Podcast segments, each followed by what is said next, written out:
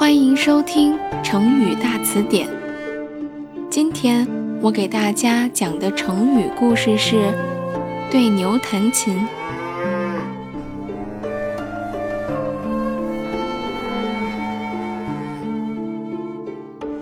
春秋时期，鲁国有个著名的音乐家，名叫公明仪。他对音乐有极深的造诣，善于弹琴。他的琴声优美，很动听。人们听到如此美妙的琴声后，往往如痴如醉。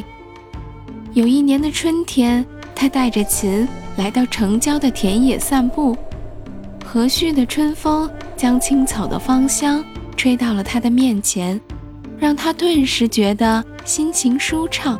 他环顾四周，发现不远处有一头大公牛正在吃草。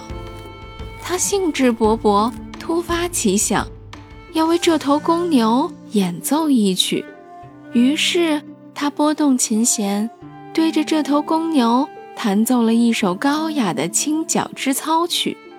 虽然公明仪弹奏的曲子非常悦耳动听，但是那头吃草的牛儿却根本不理会，仍然低头继续吃着草。因为公牛虽然能听到琴弦发出的声音，但是并不能理解曲子当中的美妙意境。公明仪见这美妙的琴声并不能打动这头牛儿，非常无奈。过了一会儿，他又想出一个办法。公明仪抚动琴弦，弹出一段段奇怪杂乱的声音。有的像嗡嗡的蚊蝇声，有的像迷路的小牛犊发出的声音。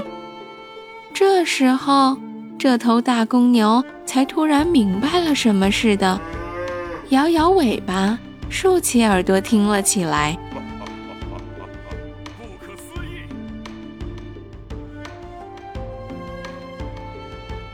好啦，今天的成语故事就讲到这里啦。有更多想听的成语故事，记得留言告诉我哦。